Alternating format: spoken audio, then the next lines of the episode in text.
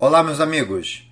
Vamos dar sequência então a esse conjunto de podcasts que vão falar sobre o papel da ecocardiografia no contexto das cardiopatias congênitas. Falamos no último podcast sobre a avaliação inicial da conexão veno-atrial, conexão atrioventricular e conexão ventricular-atrial. E agora vamos bater um papinho sobre alguns aspectos anatômicos que ajudam a diferenciar o ato direito do ato esquerdo, assim como diferenciar o ventrículo esquerdo do ventrículo direito.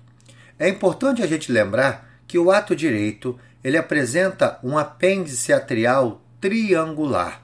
E lembrem que a junção do apêndice atrial direito com o ato direito é dada por uma junção larga. Já o átrio esquerdo, o apêndice atrial esquerdo, ele é tubular. Ele se apresenta em forma de gancho, sendo identificado a junção entre o átrio esquerdo e o apêndice, uma junção estreita.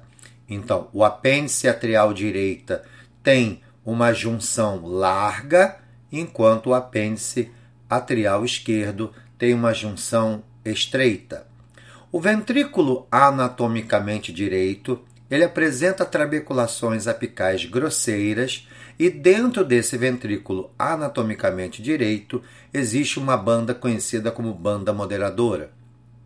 Existem vários músculos papilares pequenos associados ao aparelho que sustenta a válvula atrioventricular desse ventrículo morfologicamente direita.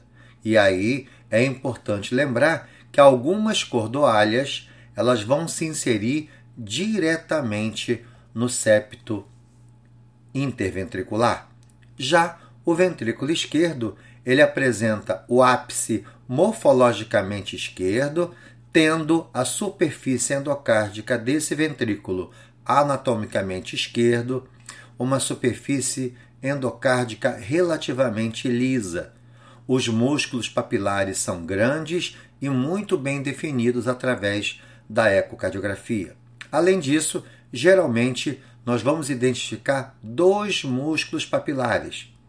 Lembrando que os corações univentriculares do tipo ventrículo esquerdo podem ter quatro músculos papilares.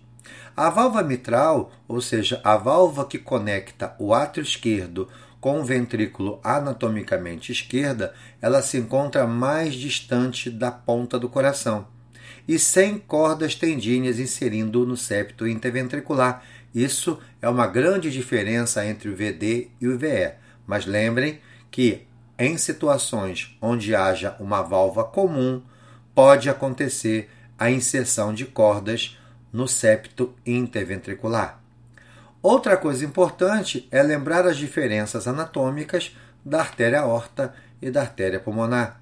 Nós sabemos que da artéria aorta vão sair as artérias coronárias e também os ramos sistêmicos. Lembrando que a artéria aorta não bifurca, como bifurca a artéria pulmonar.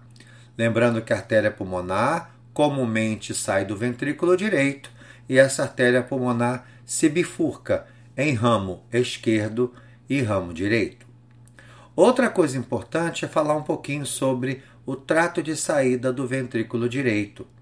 Em termos de posição relativa, a via de saída do ventrículo direito sempre será a estrutura ventricular mais anterior do coração, mesmo nos pacientes portadores de transposição congenitamente corrigida das grandes artérias.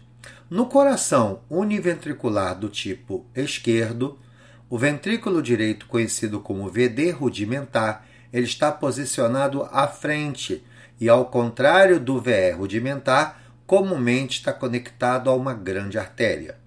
O exame do segmento ventricular também deve incluir as avaliações do septo interventricular e principalmente da função sistólica do ventrículo esquerdo e do ventrículo direito. Até mais!